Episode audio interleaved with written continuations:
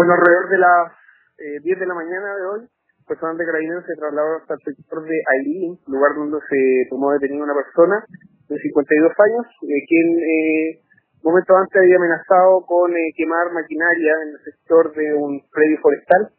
motivo por el cual eh, el denunciante en este caso se acercó hasta la subcomisaría del Alco, trasladándonos de forma inmediata al lugar, logrando la detención de esta persona.